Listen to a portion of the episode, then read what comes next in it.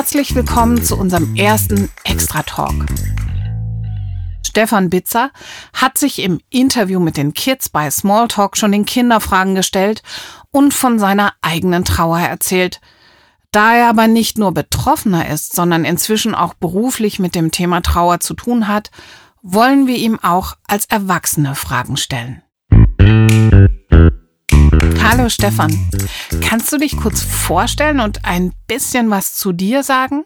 Herr Stefan Bitzer, bin zum zweiten Mal verheiratet, sehr glücklich, äh, habe vier Kinder, wobei drei davon keine Kinder mehr sind. Ich bin seit einigen Jahren freiberuflich unterwegs, arbeite äh, selbstständig im Bereich Trauerberatung. Das heißt, ich begleite Menschen, die um einen anderen Menschen trauern und habe auch sonst manches mit äh, Menschen in Krisen zu tun. Bin zum Beispiel auch äh, ehrenamtlich als Notfallseelsorger unterwegs. Ich bin zu dieser Arbeit gekommen als Trauerbegleiter, weil meine erste Frau Andrea 2008 verstorben ist. Ähm, ihr ging es eine Zeit lang nicht gut, gesundheitlich nicht gut. Man wusste nicht so richtig warum. Sie war bei verschiedenen Ärzten und keiner hat was rausgefunden. Dann waren wir in, in der, im Krankenhaus und da haben sie dann rausgefunden, was ihr fehlt. Sie hatte eine sehr, sehr seltene Krankheit, die keiner kennt, die es zum Glück auch nicht so oft gibt. Ähm, und zehn Tage nach, äh, nachdem wir wussten, was sie hat, ist sie auch gestorben. Das ging alles sehr schnell. Ähm, und es war damals eine super herausfordernde Zeit. Zehn Tage nach meiner Frau ist dann mein Vater gestorben. Das war irgendwie zu erwarten, weil er schon eine ganze Zeit vorher äh, klar war, dass er krank ist, dass er Krebs hat. Meine Mutter war zwei Jahre vorher schon gestorben, auch an Krebs, beide mit Mitte 60. Also aus unserer Sicht viel zu früh.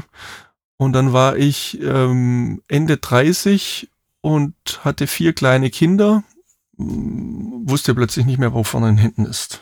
Puh, heftige Geschichte. Mehr über deine Geschichte hast du ja schon bei Smalltalk, den Kids, erzählt. Jetzt wollen wir dich quasi beruflich anzapfen und zwar aus Sicht von uns Eltern, Freunden und nahen Angehörigen, die mit Kindern zu tun haben. Denn Trauer macht ja vor dem Kinderzimmer nicht Halt. Kinder trauern über den toten Goldfisch. Darüber, dass ein Freund wegzieht oder die Lieblingslehrerin auf eine andere Schule wechselt. Sie trauern über die Trennung der Eltern und manchmal eben auch, weil ein geliebter Mensch stirbt. Ab welchem Alter sollte man denn mit Kindern über den Tod oder das Sterben reden? Gibt's dann Alter, wo man Kinder auf jeden Fall vor dem Thema beschützen sollte? Oder ist das eigentlich wurscht? Es ist für mich die spannende Frage, warum rede ich drüber? Also äh, anlasslos, also so Kind setzt sich mal hin, wir reden jetzt über Tod und Sterben. Da wäre ich jetzt ein bisschen zurückhaltend, ähm, das einfach nur so. Ähm, aber es gibt für mich kein Alter, wo das Tabu sein sollte. Weil äh, gestorben wird immer. Und wenn es ähm, die, die Fliege ist, die auf dem Boden liegt und das Kind da irgendwie was aufbringt, dann reden wir drüber. Mhm. Ähm, und natürlich wird's dann konkreter, wenn die Oma stirbt oder wenn irgendwie ein Mensch, der mir wichtig ist, stirbt. Aber da gibt's für mich auch kein Alter, wo man nicht drüber reden sollte, sondern okay. immer. Ja. Kann man sowas wie Trauerprophylaxe betreiben? Also quasi damit es mein Kind nicht so umhaut, wenn ein Trauerfall eintritt? Jein. Ich kann Trauer nicht theoretisch üben. Okay. Das geht nicht. Ja. Ja. Weil ich mir nicht vorstellen kann, wie es sich anfühlt, wie es ist. Und das sagen mir ganz viele, mit denen ich zu tun habe. Oh, das habe ich nicht gewusst. Ja, ja. Und ich rede heute ganz anders drüber, als ich früher geredet habe, weil ich jetzt eigene Erfahrung habe. Aber ich glaube, was Prophylaxe sein kann, ist, dass man das Thema aufgreift.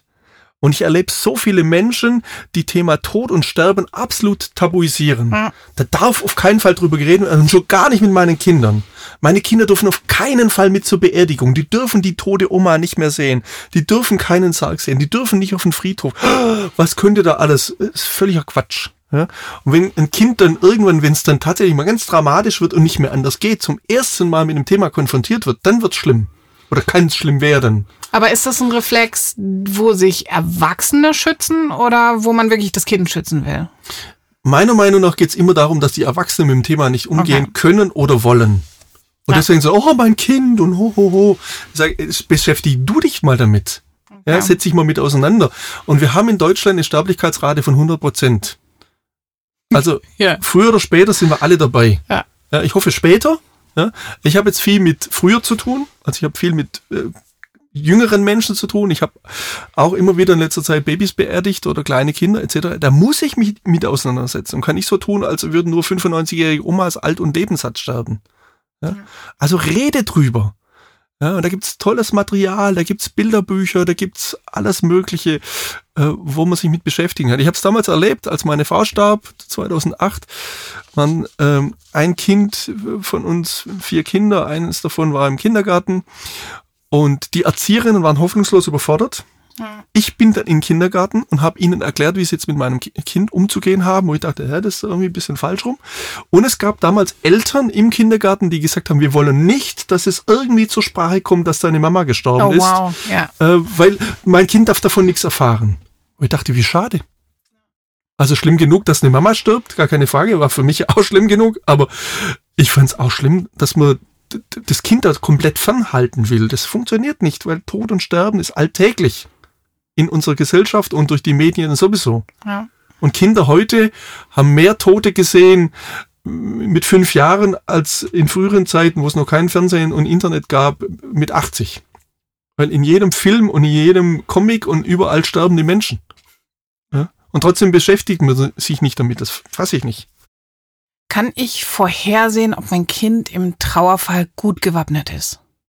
Also wenn ein Kind insgesamt sehr leicht zu verunsichern ist, ähm, wenig Stabilität hat, ähm, ständig alles in Frage stellt ähm, oder eben zum Beispiel auch ständig in Frage stellt, liebst du mich überhaupt und, und bin ich dir wichtig oder bin ich gut genug etc., dann wird es eigentlich im Trauerfall auch eng. Ja, weil ein Kind braucht natürlich irgendwo einen sicheren Hafen und muss am Ende des Tages wissen, Mama, Papa, Oma, Opa, irgendjemand hat mich lieb und da kann ich hin und da bin ich geschützt. Ja, weil diesen Schutzraum brauche ich im Trauerfall, dass irgendjemand auf mich aufpasst und dafür sorgt, dass es nicht noch schlimmer wird. Und wenn ein Kind diesen Schutzraum nicht hat oder den Eindruck hat, es hat diesen Schutzraum nicht, dann wird es unter Umständen eng. Brauchen Kinder Triggerwarnungen auf Büchern oder Filmen und so weiter, damit sie sich wappnen können für Thematik Tod? Auf keinen Fall.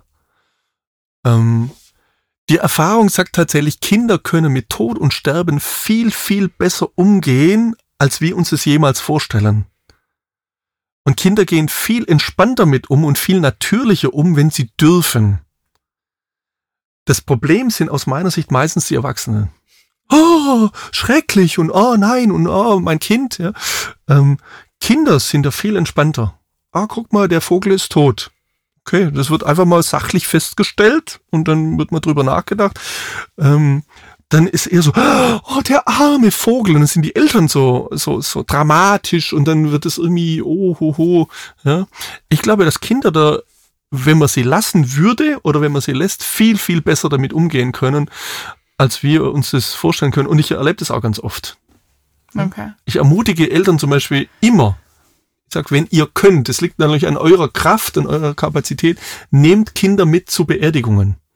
Nehmt Kinder mit auf den Friedhof und ihr werdet erleben, die können besser mit umgehen, als ihr euch vorstellen könnt.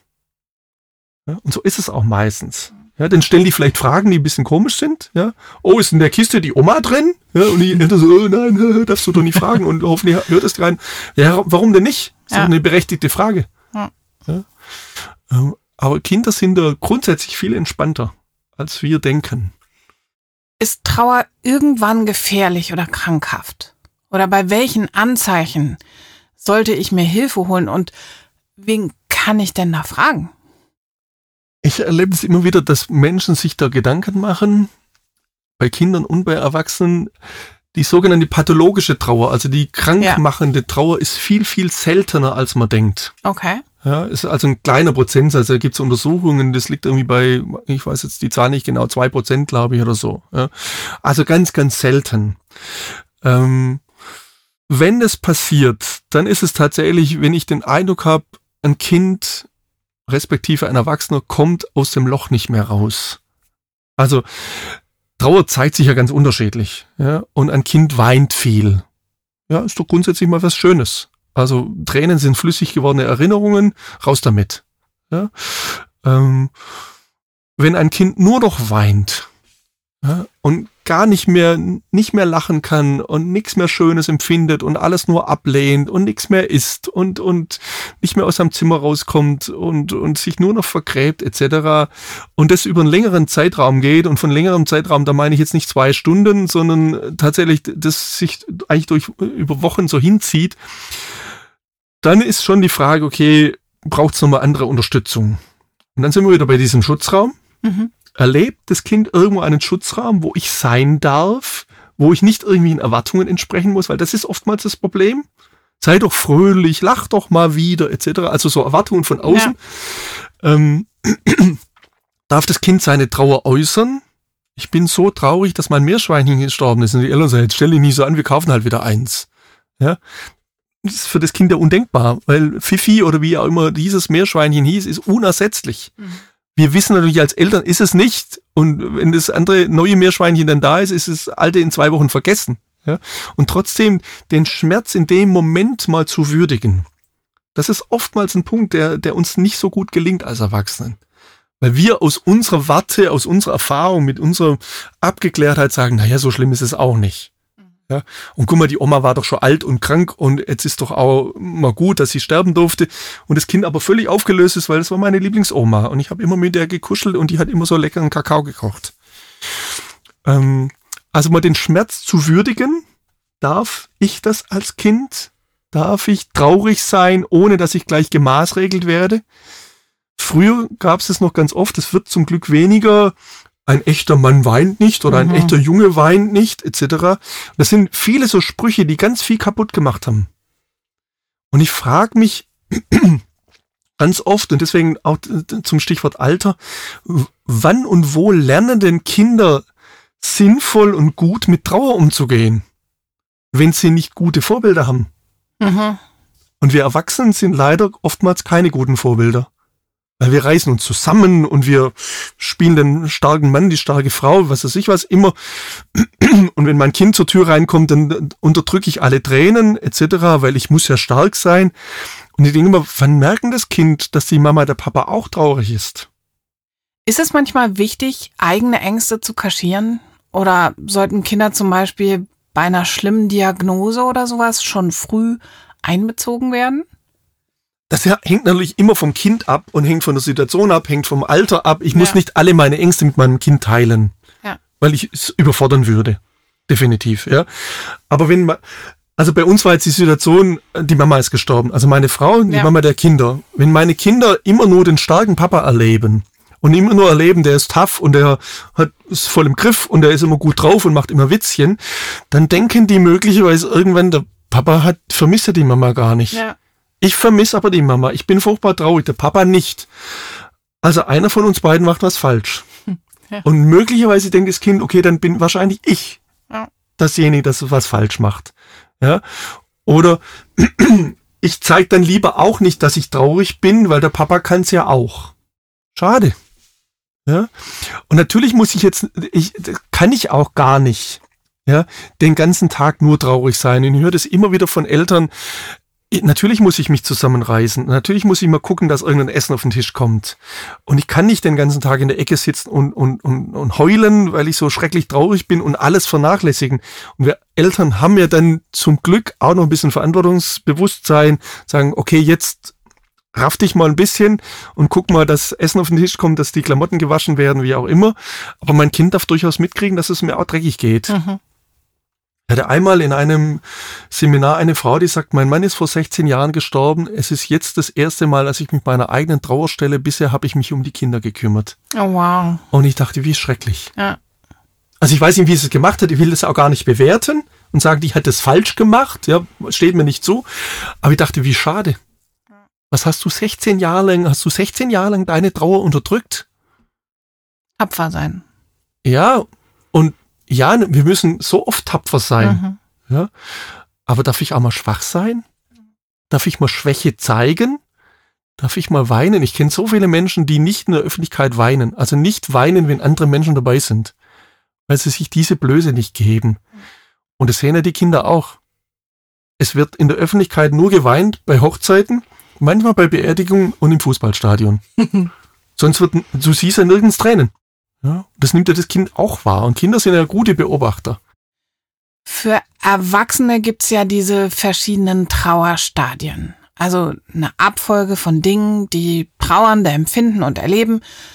Ist das bei Kindern auch so oder gibt's da krasse Unterschiede oder siehst du das sowieso ganz anders? Also ich persönlich halt von diesen äh, Stadien auch bei Erwachsenen relativ wenig. Okay. Weil ich sage, ähm, das haben sich schlaue Menschen ausgedacht, nur weiß die Trauer nichts davon. Also die, die kennt diese Phasen nicht. Mhm. Ja, Phase 1 und jetzt hast du noch drei Wochen, dann kommst du in Phase 2. Das ist völliger Quatsch. Man kommt inzwischen auch weg davon. Mhm. Ja, also Trauer ist nicht irgendwie so was Lineares, wo man sagt, okay, jetzt bist du gerade wahrscheinlich in Phase 3 und dann kommt, als mhm. nächstes kommt das, sondern das geht oftmals im Kreis und dann nochmal rauf und nochmal runter und nochmal hin und her. Ähm, und so ist es bei Kindern auch. Was bei Kindern oftmals der Unterschied ist, man redet bei Kindern immer wieder davon von Trauerpfützen. Also die hüpfen in so eine Pfütze rein und die ist dann tief und in der wird gebadet und, und, und sich im Schlamm gewälzt und es ist alles ganz schrecklich. Und du denkst, meine liebe Zeit, wir brauchen jetzt sofort äh, drei Psychologen, weil das Kind wird im Leben nie mehr glücklich, weil es völlig außer sich ist. Und drei Sekunden, drei Minuten später guckst du und es hockt irgendwie in der Ecke und spielt mit seiner Puppe oder mit Lego und du denkst, hä, ist das das gleiche Kind? Was ist denn hier passiert? Und es ist happy und guck mal, Mama, was ich Schönes gebaut habe. Mhm. Ja, also dieses reinhüpfen, raushüpfen funktioniert bei Kindern viel besser als bei Erwachsenen. Okay. Ähm, ist manchmal für andere ein bisschen irritierend, ja, ist aber auch gar nicht dann, oh, das Kind trauert jetzt gar nicht mehr, du musst doch jetzt traurig sein, jetzt heul gefälligst, ja. Oder andersrum, oh, jetzt hör doch auf zu weinen, jetzt, guck mal, die, ja. die Sonne scheint so schön, lass es doch. Ja. Also auch da wieder, Kinder können viel besser damit umgehen, wenn man sie lässt. Okay. Ja. Und das ist in aller Regel auch nicht so, dass das Kind sich dann im Schlamm verliert und aus der Pfütze nie mehr rauskommt, Manchmal braucht es vielleicht eine helfende Hand oder jemand, der nachher die Gummistiefel wieder putzt, aber ähm, funktioniert in aller Regel ganz gut. Wie kann ich als Trauernder auch noch Ansprechpartner für die Kinder sein, wenn mir selber die Luft wegbleibt und die Worte fehlen? Ich glaube, dass jeder Mensch und eben auch Erwachsene ihren Schutzraum brauchen. Und den bieten mir natürlich als Erwachsener, als Elternteil nicht unbedingt meine Kinder. Ja ja, sondern den brauche ich woanders. Und wenn ich den in meinem Umfeld nicht habe, in, in meiner Gemeinde, in meinem Freundeskreis etc., dann gibt's für Erwachsene noch viel mehr Möglichkeiten, mir da Hilfe zu suchen. Okay. Ich gehe in eine Trauergruppe. Ich suche mir einen Trauerbegleiter. Ich suche jemand, von dem ich den Eindruck habe, der kann mit sowas umgehen, der hat vielleicht selber schon was Schlimmes erlebt und bei dem habe ich den Eindruck, der hat irgendwie einen Weg gefunden ja, wo ich sein darf. Ich frage die Leute immer in der Trauerbekleidung, hast du jemand, bei dem du sein darfst, mhm. wo du nicht sein musst? Ja. Also nicht irgendwie eine Erwartung erfüllen musst, sondern ich darf heute traurig sein und bittere Tränen weinen und fünf Minuten später Blödsinn erzählen und lachen. Ja. Und hab da nicht jemand was, was, du heulst schon wieder? Jetzt ist doch schon so lange her. Wie du lachst. Du musst doch traurig sein. Sondern wo ein anderer mich einfach akzeptiert. Wo ein anderer einfach sagt, und wenn du heulst, dann heul ich mit dir oder geb dir ein Taschentuch. Und wenn du lachst, dann lache ich mit dir und wir reden ein bisschen Blödsinn miteinander. Aber ich bewerte das nicht. Ja. Und das ist, glaube ich, die große Herausforderung, dass Trauer ganz oft, ich habe den Eindruck, wie wenig andere Lebenssituationen bewertet wird von anderen. Ja, du trauerst nicht richtig, wurde damals über mich auch gesagt. Der Stefan trauert nicht richtig. Interessanterweise nicht zu mir, sondern über mich. Okay. Ja, der Stefan trauert nicht richtig. Und ich habe viel drüber nachgedacht. Hat mich interessanterweise gar nicht so sehr verletzt, sondern nachdenklich gemacht. Und ich dachte, was heißt denn richtig trauern? Wie, wie geht denn richtig trauern? Ich wollte es wirklich wissen und habe viel gelesen, viele Leute gefragt, mich viel mit beschäftigt etc. Und ich bin je länger mehr davon überzeugt, es gibt keine richtige Form von Trauer. Mhm. Es gibt eine falsche Form. So für Erwachsene und für Kinder heißt dauerhaft verdrängen. So tun, als wäre nichts. Ja. Weil das springt mich irgendwann aus dem Gebüsch an und zwar dann, wenn ich es nicht brauchen kann. Das holt mich irgendwann ein. Das haben wir jetzt immer wieder bei Menschen so aus der Kriegsgeneration. Damals durfte man nicht trauern, war gar keine Zeit, gar keine Gelegenheit. Da ging es ums nackte Überleben. Stell dich nicht so an, ja, Augen zu und durch. und die holt's jetzt oftmals ein auf dem Sterbebett und plötzlich kommen die Flashbacks. Und plötzlich kommen die Erinnerungen, plötzlich kommt der, der Tod der Mutter damals oder sonst irgendwas hoch und die Leute sind völlig verzweifelt, weil sie nie trauern durften. Okay. Ja? Und deshalb, wenn ein Mensch diesen Schutzraum hat, diesen Raum hat, ich darf trauern, wie das für mich angemessen ist. Ja? Fröhlich sein, traurig sein, gleichgültig sein, hoffnungsvoll sein, hoffnungslos sein, wie auch immer. Das halten Menschen aus meinem Umfeld aus. Großartig. Mhm. Ja? Und wenn das, wenn ich merke, ich brauche da jemand und hab das nicht, dann muss ich mich auf die Suche machen. Okay. Dann gibt's Adressen im Internet etc., Trauerbegleitung, Trauergruppen. Manchmal bieten das Hospizgruppen an oder sonst irgendwas. Also da gibt's leider noch viel zu wenig, aber gibt immer mehr. Okay.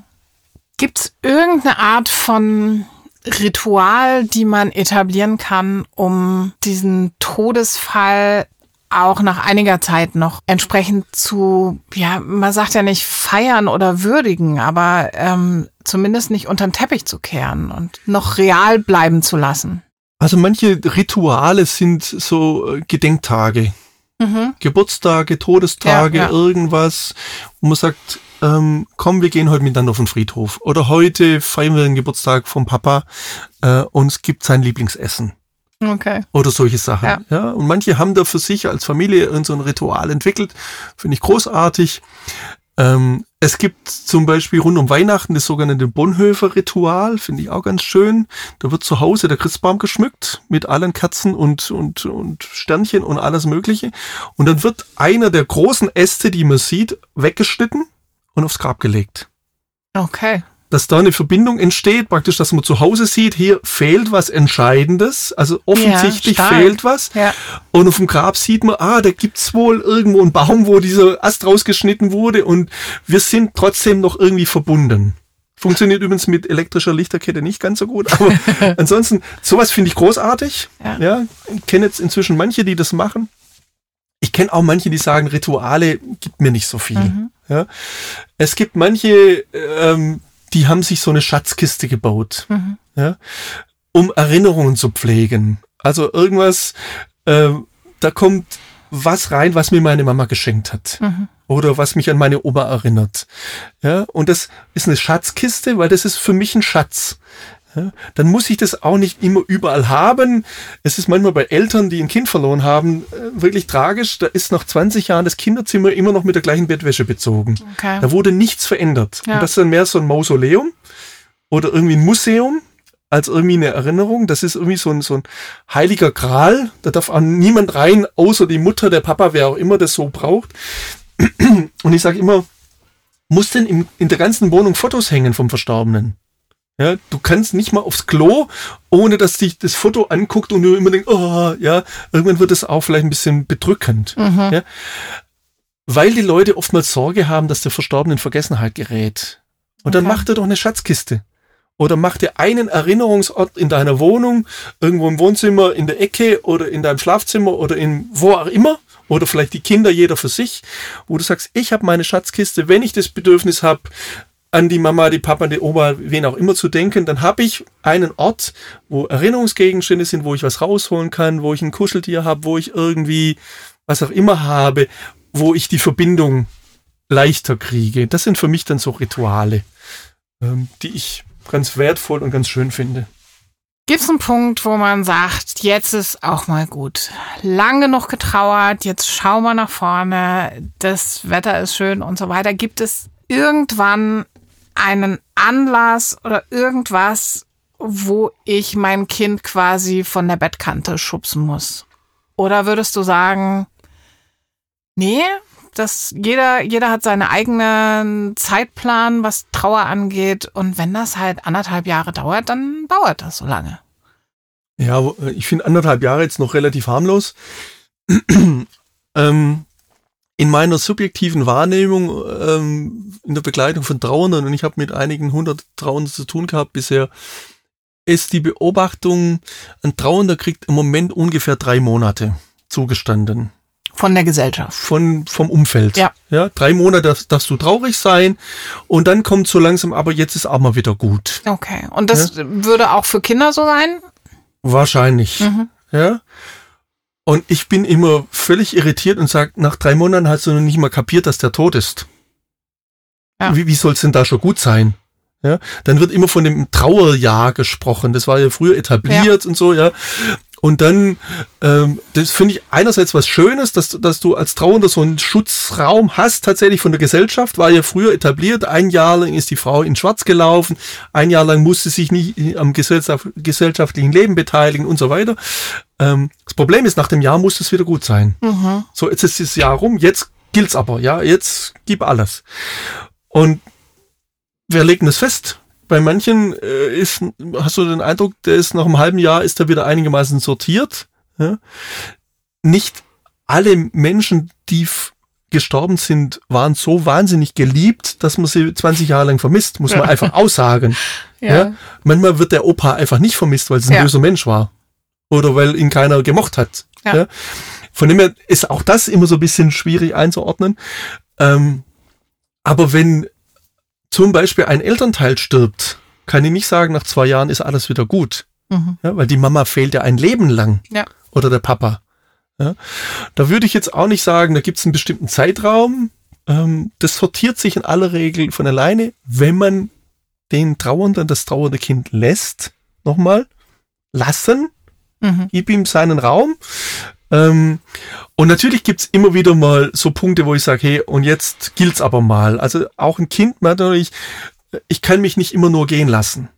Ja. ja. Also meine Kinder zum Beispiel, als, als ihre Mama gestorben ist, ich habe, die zwei Großen waren in der Schule und ich habe gesagt, die gehen ab, das war Freitag in den Ferien, am Montag war wieder Schule und ich gesagt, ihr geht ab Montag in die Schule.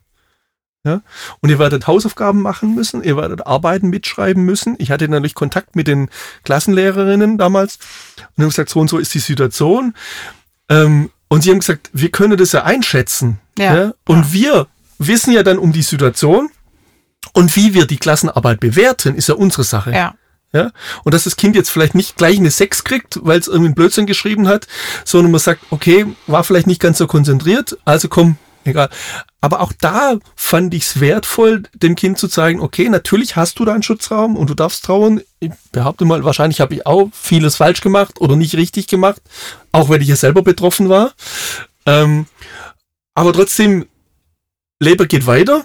ja, also manches muss auch.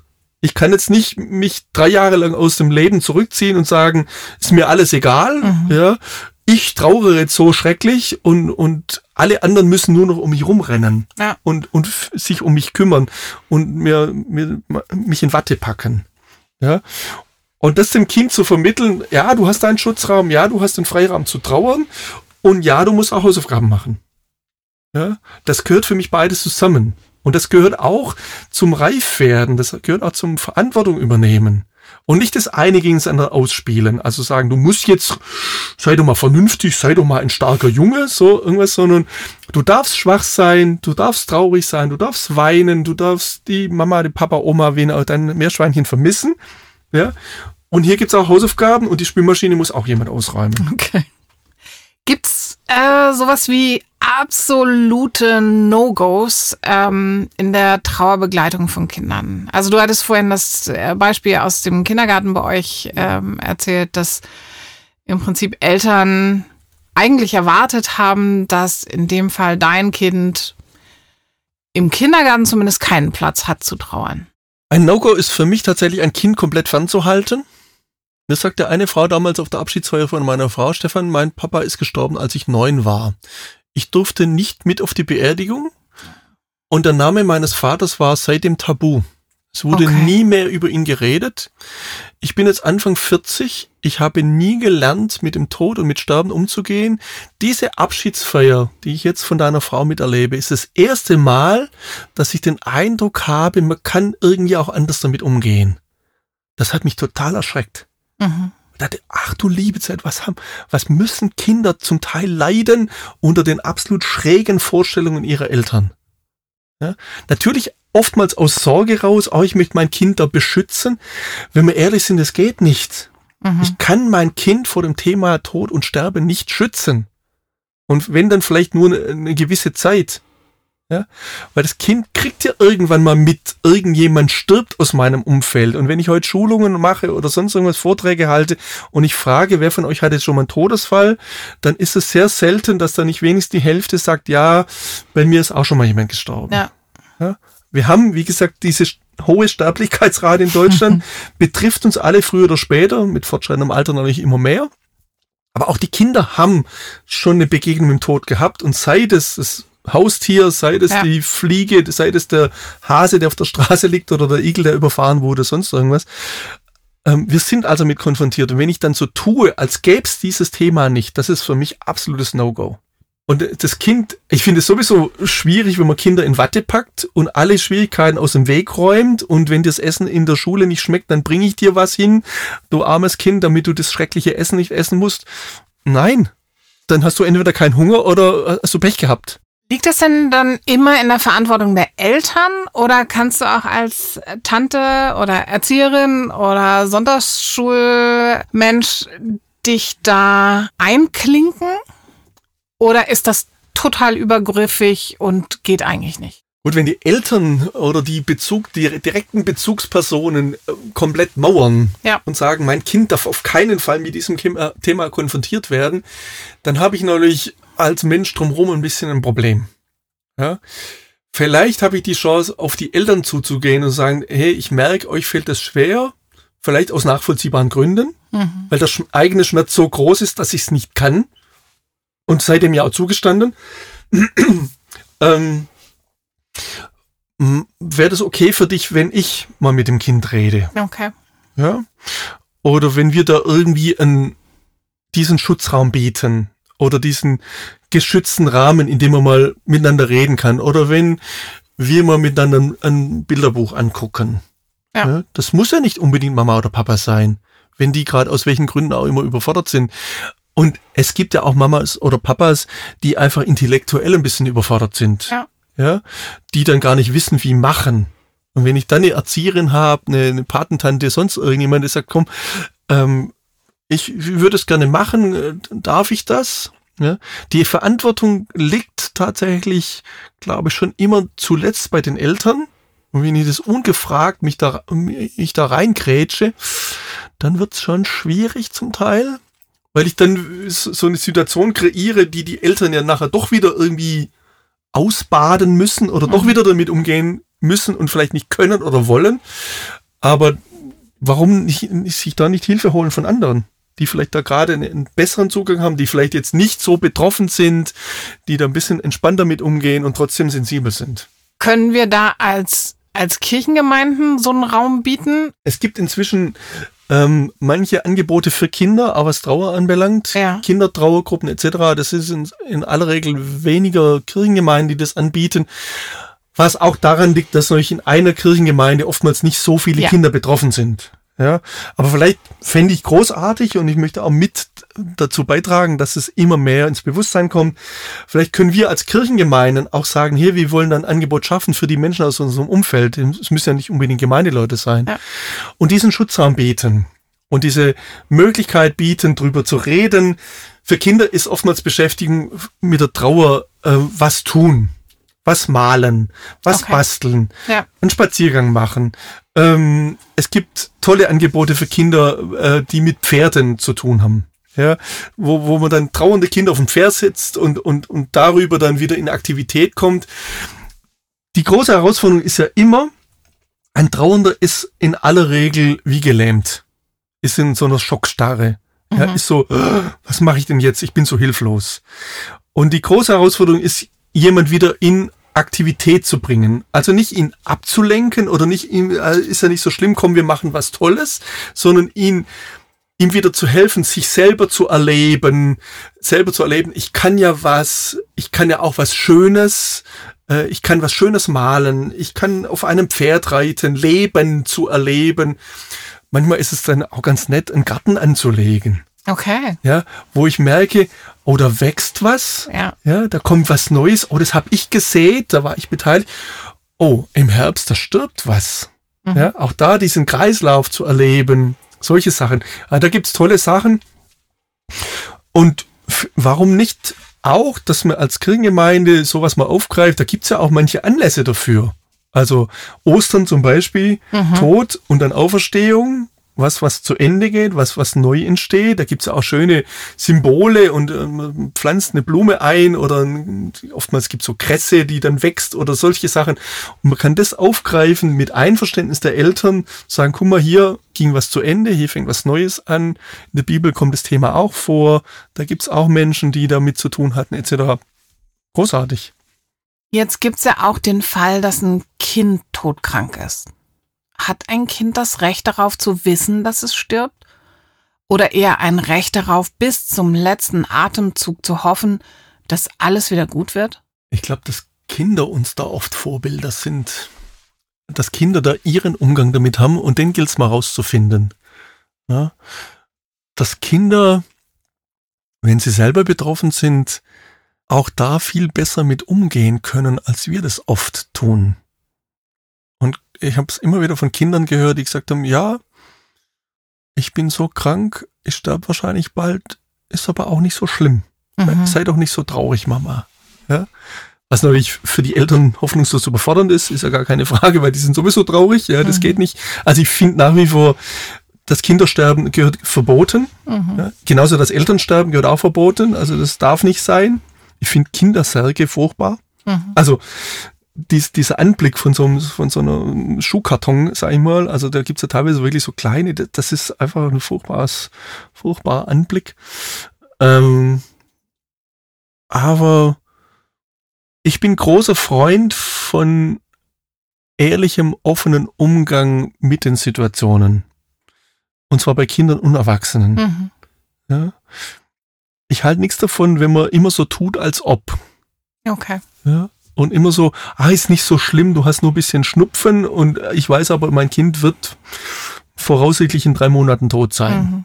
Ja, weil ich dem Kind ja auch ganz viel nehme. Ich nehme auch dem Kind ganz viel Möglichkeit, Abschied zu nehmen oder nochmal was als letztes Mal zu erleben. Ja, und zu sagen, du, also der, der Arzt hat gesagt, die Ärztin hat gesagt, äh, du hast eine ganz schlimme Krankheit. Ja, und sie können im Moment nichts dafür tun, dass, dass du wieder ganz gesund wirst. Ähm, was möchtest du denn nochmal machen? Mhm. Ja, möchtest noch mal irgendwo hinfahren, möchtest noch was erleben, soll noch jemand zu Besuch kommen, etc. Wenn ich das einem Kind alles nehme, ist ja auch schade. Ja, ich pack das in Watte und tu so, als wäre nix. Ja, und plötzlich ist es vorbei. Und was mache ich, wenn ich als Eltern das ja letztlich schier nicht ertragen kann und eigentlich auch dieses Gespräch nicht führen kann mit meinem Kind? Dann hole ich mir Hilfe. Wen kann ich da holen? Vielleicht tatsächlich irgendeine Bezugsperson, die das Kind auch kennt, Ja. die Patentante oder wer auch immer das, die da vielleicht Worte findet für Unaussprechliches. Mhm. Ähm, es gibt auch Kindertrauerbegleiter, Okay. ähm, ist auch noch viel zu wenig, es noch viel zu wenig, aber es gibt immer wieder auch so Ansprechpartner, die da einen anderen Bezug haben, die natürlich dann auch nicht so betroffen sind, also die empathisch sind, aber von der Situation nicht so betroffen, weil sie jetzt nicht verwandt sind oder Mhm. ja und sowas und die dann den Eltern vielleicht helfen können, für unaussprechliches Worte zu finden oder auch mit dem Kind irgendeinen Umgang finden. Es gibt auch Kinderhospize. Mhm. Nicht Ja. großartig. Das sind äh, entgegen aller Vorstellungen oftmals keine traurigen Orte. Keine Orte des, des Todes und des Sterbens. Ja, natürlich sterben da Kinder. Es kommen auch manche Kinder da wieder gesund raus oder denen geht's nachher wieder besser. Das sind ganz oft fröhliche, bunte, äh, lebendige Orte, wo gewürdigt wird, ja, dir geht's nicht gut. Wir nehmen das wahr, wir nehmen das ernst. Du darfst auch traurig sein, aber du darfst auch fröhlich Mhm. sein. Ja? Und wenn ich das, das dem Kind nicht zugestehe, dann nehme ich ihm doch ganz viel, nehme auch schlussendlich ja mir ganz viel. Ist es ein Unterschied in der Trauerbewältigung, ob man sich verabschieden konnte? Ja und nein. Manchen hilft's, manchen nicht.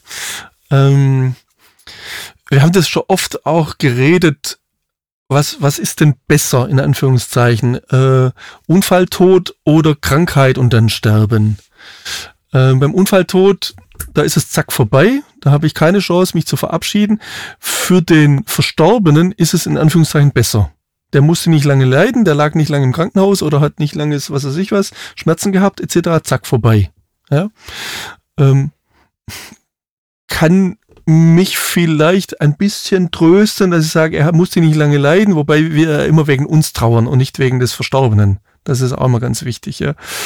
Ähm, wenn jemand jahrelang gelitten hat und ich dazu gucken muss, dann habe ich zwar vielleicht die Chance, mich zu verabschieden. Frage ist, wann? Mhm. Wann verabschiede ich mich denn? Ja. Aber dann habe ich auch gesehen, wie der gelitten hat. Mhm. Ja. Ich habe mich weder von meiner Frau noch von meinen Eltern, die beide viel zu früh gestorben sind, oder alle drei viel zu früh gestorben sind, verabschiedet. Mhm. Aus dem Grund, ich wusste nicht wann. Okay. Weil bei allen konnte man dann absehen, sie werden sterben, weil sie so eine schlimme Krankheit hatten, die nicht mehr äh, zu heilen war. Aber wenn ich jetzt zu meiner Frau ins Krankenhaus gehe und sage, du, ich danke dir für alles, was ich mit dir erlebt habe, du warst eine tolle Mutter, du warst eine tolle Ehefrau, du warst ein toller Mensch, tschüss, mach's gut, wir sehen uns dann im Himmel wieder, heißt es ja, ab dem Moment habe ich die Hoffnung aufgegeben. Mhm. Oh. Und so ging es mir mit meinen Eltern auch. Mhm. Ja? Ein Teil von mir wusste, ja, es gibt menschlich gesehen keine Hoffnung mehr, vielleicht passiert da noch ein Wunder, könnte ja sein, hört man immer wieder mal. Ähm, aber menschlich gesehen ist es durch. Aber das, kann ich das aussprechen? Jetzt gerade ein Freund, der auch eine Diagnose hat, äh, lebensverkürzende Erkrankung. Und wir haben uns neulich unterhalten, wir reden sehr offen miteinander über Tod und Sterben. Und ich sag, bei jedem von uns tickt die Uhr. Bei dir hört man's. Und das ist irgendwie, aber auch da Abschied nehmen ist natürlich dann, wann sage ich zu ihm, ich verabschiede mich jetzt? Mhm. Ja? Ich hatte mal den Satz gelesen oder die Aussage, das fand ich sehr interessant, von einem Kranken im Krankenhaus, bitte sag nicht, ich besuche dich nochmal. Okay. Sondern ich besuche dich wieder. Ja. Ja, weil ich besuche dich nochmal heißt, jetzt komme ich noch einmal und dann ist es eh vorbei. Mhm. Ja, das nimmt mir jede Hoffnung. Ja. ja. Ähm, von dem her, dieses Verabschieden, das andere ist immer, will der andere sich verabschieden? Also mhm. meine Frau wollte sich von mir verabschieden. Ja. Ich konnte nicht. Mhm. Das war mein absoluter Tiefpunkt. Ich bin zusammengebrochen. Mhm. Und ich bin zu ihr ins Krankenhaus und sage, was redest du für Blödsinn? Ja, ich sag dir Tschüss bis morgen. Verabschieden. Red kein so ein Scheiß. Ja. Also, das ist immer, und das ist immer der Maßstab im Umgang mit Trauernden. Was kann ich selber? Ja. Im Umgang mit Kindern. Ich sage zu den Eltern, nehmt die mit auf die Beerdigung, wenn ihr könnt. Meine Kinder hatten alle eine Bezugsperson, die nicht ich war, mhm. auf der Abschiedsfeier von ihrer Mama. Ja. Natürlich war ich letzten Endes immer ansprechbar. Ich gesagt, wenn irgendwas ist, wo ihr merkt, jetzt braucht den Papa, dann bitte kommt. Aber ich konnte an der Abschiedsfeier nicht immer aufpassen, wer macht gerade was, wer braucht gerade was. Der Kleine brauchte noch eine frische Windel etc. Das konnte ich in dem Moment nicht. Ja. Ja? Ähm, von dem her, wenn es da jemand anders gibt, der da mithilft, großartig. Aber du wärst Freund davon zu sagen, Beerdigung, da gehören Kinder auch hin. Absolut. Absolut. Dürfen die einen Teil äh, mitgestalten? Natürlich. So viel sie wollen. Und ich finde es sogar, also ich persönlich, ich gestalte viele Trauerfeiern. Ich finde es schön, wenn die Kinder da rumspazieren und Fragen stellen, die manche dann peinlich finden. Oder mhm. also unser Ältester hat damals, als er noch sehr klein war, ist die Uroma gestorben und er ist da auf dem Friedhof rummarschiert und sagt dann laut, liegt in der Kiste die Oma drin? Ja, und alle so ein bisschen hu, hu, hu. Ja, und ich fand's super. Ihr habt das gefeiert. Ich dachte, ja, der hat doch recht. Ja. Der will Fragen stellen. Und wenn ich den Kindern vermittle, pst, das, das darfst du nicht fragen und sowas sagt man nicht, dann lernt es doch das Kind doch, oh, ich darf nicht so sein, wie ich will und Tod und Sterben ist irgendwie tabu, da rede ich lieber nicht mehr drüber. Mhm. Ja, und ich finde es gerade andersrum super. Ich habe mit meinen Kindern damals den Sarg von ihrer Mama angemalt. Ja, das waren besondere Momente. Mhm. Ja, weil ich wollte das nicht. Ja, ich wollte nicht, dass die Mama tot ist, aber das konnte ich ja nicht verhindern. Aber dann haben wir ihr da nochmal gemeinsam einen würdevollen Abschied. Mhm. Ja, der Jüngste war zwei, wir haben miteinander den Pinsel geführt und haben, ich weiß, ich glaube, ein Herz drauf gemalt, irgendwas, solche Sachen. Ja, meine Kinder haben alle ihre Mama auch nochmal gesehen, als sie tot war. Ja. Und es waren erschütternde Momente, als ich mit dem Jüngsten auf dem Arm neben ihr stand, der ihr über den Kopf gestreichelt hat, gesagt, tschüss Mama, ei, ei. Mhm. Da könnte ich heute noch heulen. Ja. ja. Aber ich fand es wichtig. Ja, und ich sage, oh, schnell weg damit. Wie gesagt, wenn jemand das nicht kann, ist es nicht, oh du böse, böse, ja, sondern vielleicht kann es dann jemand anders oder dann nochmal den Abschied ermöglichen oder da dabei sein, das mitgestalten. Aber ich finde es großartig, wenn Kinder mit dabei sind, wenn Kinder Fragen stellen, wenn Kinder nochmal ein Bild malen und das mit reingelegt wird. Oder sonst irgendwas, Kinder die Deko mitgestalten bei einer Abschiedsfeier und so weiter. Bitte nimm die mit. Was würdest du Erwachsenen raten, wo sich Kinder total verweigern? Die hören die Todesnachricht und wollen damit nichts zu tun haben. Die wollen auch nicht auf die Beerdigung und die wollen den äh, Toten nicht noch einmal sehen oder berühren. Ähm, ja, zunächst natürlich auch ernst nehmen. Mhm. Also nicht zwingen zu irgendwas, das ist ja Quatsch, äh, führt das nicht. Interessant fände ich es dann nochmal, versuchen dem mal ein bisschen auf die Spur zu kommen. Warum? Mhm. Ja? Warum ist, das hängt auch vom Alter ab. Ja, es gibt da tatsächlich die, die ganzen Untersuchungen, ähm, ab welchem Alter kann Kind wie viel vom Tod begreifen. Und ein Zweijähriger kapiert nicht, dass der Tod ewig ist. Also, dass es eine endgültige Grenze erreicht ist. Mhm. Zumindest menschlich gesehen, ja. Ein Fünfjähriger hat auch nicht diese abstrakte Vorstellung. Ja. Das geht dann langsam los mit sieben, acht, neun, zehn, dass das abstrahiert wird und das Kind sagt, aha, da ist jemand gestorben, aha, ich sterbe ja auch mal. Mhm. Ja, solche Sachen. Ja. Und da finde ich es dann, also bei kleinen Kindern, das sich absolut verweigert, fände ich es schon immer spannend hinzugucken, weil wo, wo hat das Kind es her? Okay. Ähm, hat oftmals damit zu tun, dass irgendein Erwachsener irgendeinen Blödsinn geredet hat. Mhm. Ja, da wird dem Kind gesagt, der Opa ist eingeschlafen. Und man wundert sich, warum das Kind abends nicht ins Bett will. Das mhm. Kind will nicht ins Bett, weil der Opa ist eingeschlafen und der kam seither nicht mehr wieder. Ja, also wenn ich jetzt einschlafe, heißt es ja, ich bin dann nachher auch weg. Oder der Onkel ist verreist. Das Kind will aber nicht mit in Urlaub. Weil der Onkel kam ja nicht zurück. Dann sagt dem Kind doch, der Opa ist tot. Mhm. Ja, was heißt es tot? Ja, der lebt nicht mehr. Ja, was heißt das? Ja, die Kinder stellen faszinierende Fragen. Interessanterweise wollen die Kinder auf ihre Fragen nicht immer eine perfekte Antwort, sondern oftmals reicht schon, dass sie die Fragen stellen dürfen. Mhm. Und dann finde ich es großartig, wenn ich als Elternteil oder als Bezugsperson, als Erwachsener sage, du, das weiß ich auch nicht. Was denkst du denn? Mhm aber mal zurückfrage und dann mal das Kind fabulieren lasse, welche Vorstellungen hast. Und dann ist meistens auch gut. Ja? Wo ist der Opa jetzt? Hm, was denkst du denn? Ach, der sitzt auf einer Wolke. Und dann ist es für das Kind auch besprochen. Ja. Ja? Und dann muss ich da nicht, also weißt du, das ist nämlich so und, hm, hm, hm, und mir da wissenschaftliche Erklärungen ausdenken. Und manchmal weiß ich es tatsächlich auch nicht. Ja? Und dann lassen wir es stehen. Oder ich sag, da habe ich noch nie drüber nachgedacht. Oh, da, da muss ich mal nachlesen. Mhm. Oder da frage ich mal jemanden, der sich auskennt. Ähm, da können wir dann noch mal drüber reden. Ja. Oder wir gucken tatsächlich mal ein Bilderbuch mit an und da kommen irgendwie Fragen auf. Und dann darf das Kind Fragen stellen, ohne da immer eine fachlich fundierte Antwort zu erhalten. Aber allein, dass es stellen durfte, ist schon großartig. Und das sind oftmals, wenn Kinder sich so komplett verweigern, ein Zusammenhang, dass da irgendjemand mal einen Blödsinn geredet hat. Okay. Und irgendjemand ein Tabu geschaffen hat, wo das Kind jetzt merkt, oh, da ist eine Grenze, die darf ich nicht überschreiben, weil da, sonst passiert was ganz Schlimmes. Okay. Sollten Kinder beim Sterben eines Angehörigen zum Beispiel in einem Hospiz dabei sein dürfen? Das hängt für mich sehr von den Umständen ab. Okay. Ja. Also wie sieht derjenige aus? Mhm. Zum Beispiel. Ja. Meine Frau sah in ihren letzten Stunden nicht mehr schön aus. Mhm ja, war sehr entstellt durch ihre Krankheit.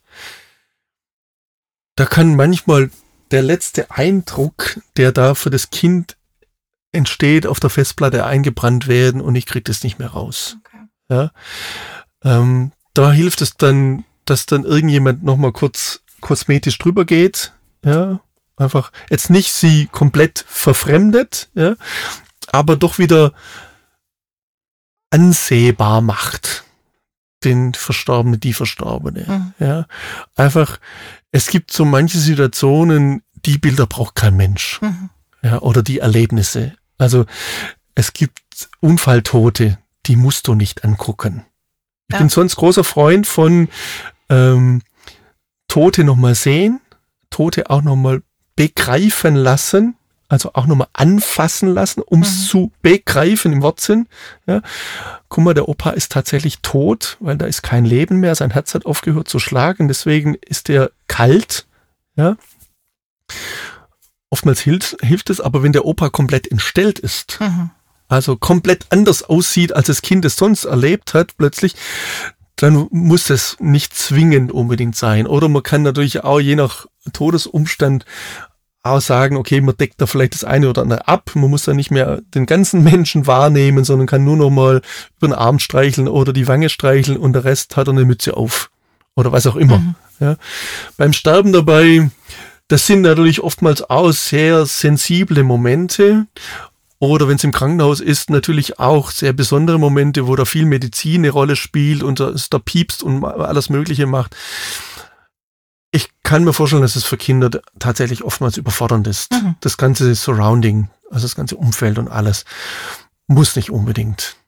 Ich würde es nicht von vornherein sagen, ein Kind sollte da nicht dabei sein, aber hängt für mich auch ein bisschen davon ab, wie stabil sind die Leute drumherum, wie sehr haben die Kinder dann auch wenigstens noch eine gewisse Aufmerksamkeit von den anderen, die ja möglicherweise da auch sehr betroffen sind.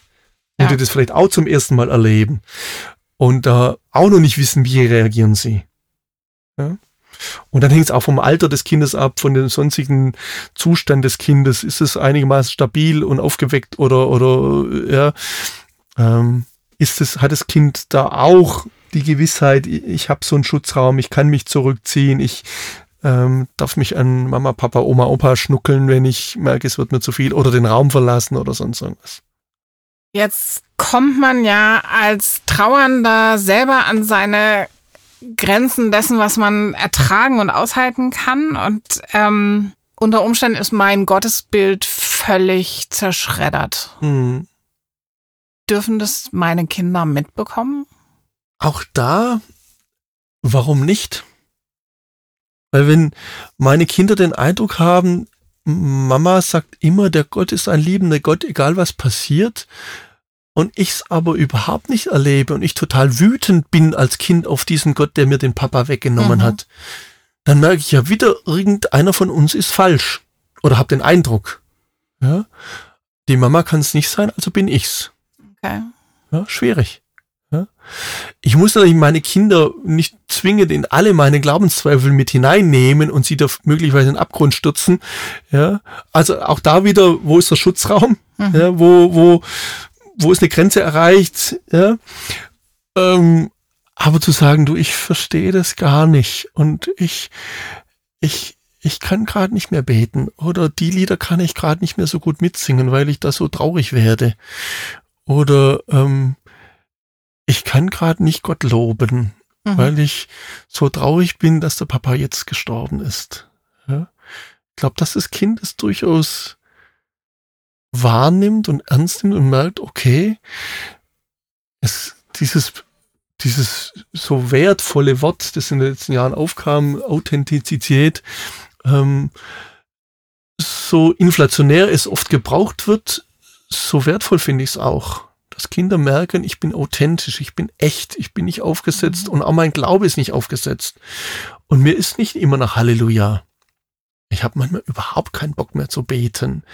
Oder der Gott ist nicht der liebevolle Papa, der mich in den Arm nimmt und alles gut macht, sondern der ist manchmal einfach auch weit weg und ich verstehe ihn überhaupt mhm. nicht. Ja? Und dann ist natürlich die Frage, wie viel kann ich da einem Kind zumuten, wie viel versteht das Kind das, wie viel kann das nachvollziehen, auch kognitiv, wie ist es von seiner Entwicklung her in der Lage dazu, muss ich gucken und habe ich ja selber auch ein bisschen Gespür dafür. Aber auch auch da wieder, Kinder können viel besser mit umgehen, als wir denken und wenn man sie lässt. Gibt sowas wie geistliche Trauerschritte, die ich durchlaufe oder die mein Kind durchläuft? Ich glaube nicht. Ähm,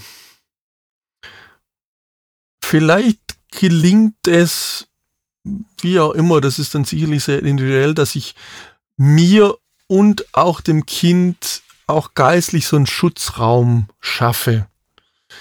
Dass, dass wir irgendein Lied haben, das uns begleitet, das uns gut tut. Mhm. Ja, irgendwas Vertrautes. Äh, sei das ein Kinderlied oder ein altes Lied oder ein neues Lied, irgendwas, wo ich merke, das tut uns gut. Das können wir miteinander anhören oder vielleicht sogar singen oder irgendwas. Sei das irgendein Bild, äh, eine Geschichte, irgendwas aus der Bibel, die uns hilft, die uns nicht überfordert.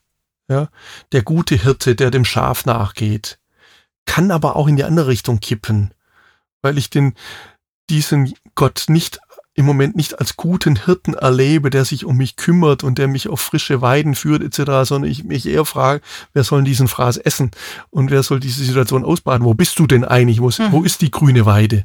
Und das frische Wasser. Ja. Also von dem her wäre ich da ein bisschen vorsichtig, aber vielleicht sind es manchmal tatsächlich solche Bilder, solche Geschichten, äh, wo wir miteinander versuchen, uns auch gemeinsam auf die Reise zu machen und zu sagen, lass uns mal entdecken, ähm, wie, wie ist Gott denn eigentlich?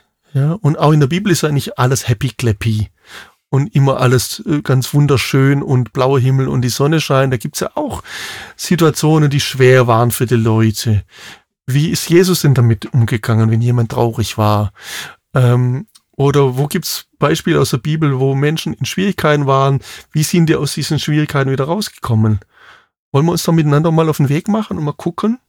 Sowas kann aber ich finde oftmals dieses aufgesetzte, oh, wir müssen jetzt aber Gott danken und wir loben Gott, weil er so gut für uns ist, dass ein Kind denkt, hä, was, gut, Gott? Nee, lass mal stecken, ja. Mhm. Ähm, finde ich oftmals so eine geistliche Vergewaltigung und hat manchmal dann schlimmere Folgen, äh, weil das Kind irgendwann sagt, weißt du was, mit dem Gott will ich nichts mehr zu tun haben. Was tun, wenn Kinder durch einen Todesfall in ihrem Glauben erschüttert sind und Gottesdienstbesuche oder Gebet etc. total verweigern? Liebhaben. Ich glaube, es führt tatsächlich kein Weg dran vorbei. Ähm, natürlich habe ich als Eltern, wenn, ich, wenn mir Gottesdienstbesuch etc. wichtig ist, den Wunsch, dass meine Kinder da mitgehen, dass sie sich da wohlfühlen, dass die da ähm, geistlich auferbaut werden oder sonst irgendwas und Freunde finden etc es passiert oft genug und wir haben das selber auch erlebt, dass es eben nicht so ist. Das Kind keinen Bock mehr hat. Das kann natürlich pubertär sein, das kann sonstige Gründe haben, wie auch immer, oder nachts zu lang gezockt und morgens keinen Bock aufzustehen, etc. Okay, manchmal müssen wir durch. Ja. Ähm, aber ich finde es eigentlich immer schlimm, wenn Kinder da so unter Druck gesetzt werden und Kinder da so zu was gezwungen werden. Manchmal müssen wir Kinder zwingen, morgen mhm. zum Aufstehen, ja, oder wie auch immer, ja, weil ich weiß, das ist jetzt so und äh, das Leben ist eben nicht immer nur Ponyhof. Ähm, aber im, im geistlichen Sinne finde ich es oftmals schwierig, so du wirst an den Ohren in Gottesdienst geschleppt und du hockst jetzt hin und singst gefälligst die Lieder mit. Ähm, wir hatten es auch immer wieder mal, dass ich sagte, ich würde mich freuen, wenn du mitkommst in Gottesdienst. Ja? Und wenn du wenigstens dabei bist, mhm. ja, ob du das gut findest oder nicht, ja, ist mir mal egal, aber ich finde es schön, wenn wir da als Familie hingehen. Ja? Und aber auch oft genug, wenn du keinen Bock hast, dann bleibst halt zu Hause. Mhm. Oder machst was anderes. Oder wenn du nicht mehr in die Jungschar willst, warum nicht? Vielleicht nochmal versuchen rauszufinden, was liegt. Vielleicht ist ja auch nur äh, der Raum zu kalt oder äh, der Mitarbeiter zu doof oder, oder was auch immer oder der hat mhm. was Blödes zu mir gesagt oder ich habe Streit mit meiner besten Freundin oder sonst irgendwas, kann ja was banale oder zu behebende Gründe haben. Aber ansonsten dem Kind signalisieren du, ich hab dich trotzdem lieb. Auch wenn du gerade meinen Glauben nicht teilst. Ähm, und vielleicht auch mal sagen, du, ich bete für dich oder ich würde mir wünschen, aber nicht im Sinne von unter Druck setzen und wenn du nicht, dann habe ich dich nicht mehr lieb. Ähm, und da gilt, glaube ich, ähm, tatsächlich Vorleben. Ja? Mhm. Mir bedeutet Gott viel, weil, oder ich erlebe Gott so und so. Ähm, oder wir beten auch weiterhin zum Mittagessen. Ja? Und da musst du dann halt durch, ähm, auch wenn du mit dem Gott gerade nichts anfangen kannst, aber du erlebst, dass ich da mit einem liebenden Vater spreche, der mir gut tut. Und manchmal sind die Tischgebete auch einfach nur ein Ritual, wo man halt sagt, danke Gott, segne flott ja, und Gutes. Ähm, aber ich glaube, Kinder beobachten ja schon immer sehr, sehr gut, ähm, ist das, was meine Eltern da machen, irgendwas Aufgesetztes? Ist es was, was die halt machen, weil man es so macht oder weil es von ihnen erwartet wird? Oder ist der Pastor, äh, der, der, Papa nur fromm, weil er halt Geld dafür kriegt, weil er Pastor ist. Ähm, ich glaube, das darf man nicht unterschätzen. Mhm. Und ich glaube auch, dass man nicht unterschätzen darf, ähm, was Kinder schon alles vielleicht in frühem Alter erlebt haben und gehört haben, welche Saat schon gelegt wurde, die vielleicht irgendwann später mal aufgeht. Mhm. Und jetzt im Moment gerade ziemlich verschüttet liegt und ich mir wünschen würde, dass man was davon spürt. Aber wie es bei der Blume nichts bringt, wenn ich dran ziehe, damit sie schneller wächst, ist es eben mit Kindern auch so. Letzte Frage. Wenn du dir deinen Traum von Kirche bauen könntest, genauso wie er für dich passt, was muss da für Kinder oder trauernde Erwachsene sein, damit das das Optimum erreicht, so wie Gott sich das auch wünscht? Da muss ganz viel Raum sein für Lachen, für ausgelassen sein, für Blödsinn, für Quatschreden, für ähm, Quatsch machen und ganz viel Raum sein für Trauer, für Weinen, für keine blöden Sprüche, Schutzraum, geborgen sein. Ähm, da muss es Lieder geben, um Gott zu loben. Es gibt aus meiner Sicht fast keine Lieder. Es ändert sich ein bisschen, aber es gibt fast keine Lieder, in, in dem Trauer zum Ausdruck kommt, in dem ähm, Gott mal auch in Frage gestellt wird, ist natürlich immer ein bisschen, widerspricht sich so ein bisschen. Wieso singe ich ein Lied, um, um Gott in Frage zu stellen? Aber trotzdem vermisse ich das ganz oft. Mhm. Die, die allermeisten Lieder sind dann so, oh, ich bete dich an und du bist so toll und ich will so tanzen, etc. Mir ist es oft überhaupt nicht zum Tanzen, mir ist es zum Kotzen. Ja? Und dann soll ich da irgendwelche Lieder singen, das geht nicht. Mhm. Ja? Und da Räume zu schaffen, wo Menschen sein dürfen, wie sie sind ohne in irgendwelche Schablonen gepresst zu werden, ohne irgendwelche Erwartungen zu erfüllen. Du musst als Christ immer happy clappy sein, du musst immer gut drauf sein, du musst immer ein Liedlein auf den Lippen haben. Habe ich manchmal nicht. Ja, dann bin ich aber trotzdem gern gesehen. Du hast diesen, deinen Schutzraum. Schön, dass du da bist. Hier hast du Taschentücher. Ja, oder du bist halt scheiße drauf, ja, Kind, und bei Kindern zeigt sich das halt manchmal im Verhalten oder in, in aggressivem Verhalten etc. Ja, das Kind muss nicht immer angepasst sein. Da muss man nicht gucken, okay, wo gibt's da Möglichkeit, sich da auszutoben. Aber dann wird halt in der Jungschar nicht immer nur Bibelgeschichte gelesen und, und, und mit äh, Knete gebastelt, sondern wird halt auch mal richtig getobt und, und Quatsch gemacht um sich mal auszupowern, mhm. ja, um das mal loszuwerden. Würde ich mir übrigens für Erwachsene auch mal wünschen, dass man nicht immer nur da sitzt und brav nach vorne guckt und, und, und so tut, als würde man zuhören, was da vorne einer redet, sondern dass man auch mal Quatsch machen darf oder mal sich austoben darf. Aber das ist ein anderes Thema. Also diese, dieses Sein dürfen und nicht immer, du musst so und so sein, damit du akzeptiert bist. Das würde ich mir viel mehr wünschen. Und ich würde mir viel mehr wünschen, dass wir einander so wahrnehmen, wie wir sind und nicht, wie wir uns den anderen vorstellen oder wünschen. Ja? Ich habe ganz oft den Eindruck, leider in christlichen Gemeinden, dass Trauer zum Beispiel keinen Platz hat, weil Trauernde unbequem sind. Weil Trauernde ja nicht unbedingt immer die sind, die, die den Spaß fördern, ja, sondern die, die, die, der heult schon wieder und oh, was oh, ja, und ich habe dann immer das Bedürfnis, ich muss den jetzt zum Lachen bringen. Er lass den doch mal heulen. Ja? Und wenn ich dann immer merke, ich entspreche nicht den Vorstellungen von anderen, ich entspreche nicht dem Klischee, ich entspreche nicht dieser Schublade, die die Leute mich reinstecken will, dann gehe ich da auch nicht mehr hin. Ja. ja? Und das finde ich schade. Ich glaube, wir haben insgesamt in unseren Gemeinden Trauernde viel zu wenig im Blick viel zu wenig Angebote, Schutzräume, äh, Erprobungsräume, was auch immer. Hier darfst du sein, hier darfst du auch mal deine Zweifel äußern, hier darfst du mal loswerden, was sich ankotzt, hier darfst du deine Fragen stellen, ohne dass dir gleich jemand über den Mund fährt und sagt, ah, das darfst du aber nicht und ah, so darf man nicht über Gott sprechen oder wie auch immer. Mhm. Ja? Da viel ehrlicher miteinander werden. Und wenn wir nämlich mal ehrlich werden, das finde ich immer das Faszinierende, dann merke ich, Ah, dem anderen geht's auch so. Der hat sich bisher nicht getraut, das zu äußern. Okay. Weil er immer dachte, oh, das darf ich nicht, weil ich bin der Einzige. Das ist ja wie mit der Kindererziehung. Alle Eltern gehen immer davon aus, ich bin der Einzige, der es nicht im Griff hat. Ja, der meine Kinder, äh, das funktioniert nicht so, wie ich mir wünsche. Alle anderen, da läuft super. Und wenn du dann mal ein bisschen ehrlich wirst und mal ein bisschen die Jalousie hochziehst und sagst, hey, pass mal auf, das und das fällt mir wahnsinnig schwer, da sagt der andere, echt? Bei dir auch? Hätte ich gar nicht gedacht. Ja, mhm. du, das beschäftigt uns außer, aber ich habe niemanden, mit dem ich drüber reden kann, weil alle anderen sind ja die Supermamis und Superpapis. Und plötzlich wirst du ehrlich, plötzlich lässt du mal ein bisschen die Hosen runter und plötzlich sagst du, ach, wir sitzen in einem Boot und wir rudern ja miteinander über mhm. diesen Ozean, der manchmal keinen Spaß macht. Und das ist großartig. Dann geht's mir zwar einerseits immer noch nicht besser, weil mein Kind immer noch anstrengend ist, respektive, weil ich immer noch traurig bin, aber ich bin nicht mehr so alleine. Und das tut mir, hat mir schon so oft so gut getan.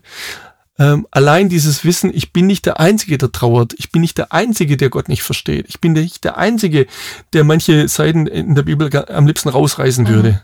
Ja? Sondern anderen geht's genauso. Oh. Hey, vielen Dank. Gerne. Dass du dir so viel Zeit genommen hast, die Kinderfragen zu beantworten und dann auch noch so viel Zeit mit deinem Input hier als Fachperson und nicht nur als Trauernder, aber eben auch. Sehr gerne. Vielen Dank. Großartig.